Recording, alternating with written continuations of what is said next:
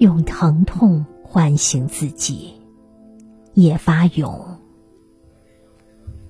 现在，我学会了扎针，用长长短短的银针，冷不防扎进自己的脚，然后冷眼旁观，看着他从睡梦中惊醒，看着他腹痛起床，从暗夜里一瘸一拐的走来。我也学会了解剖。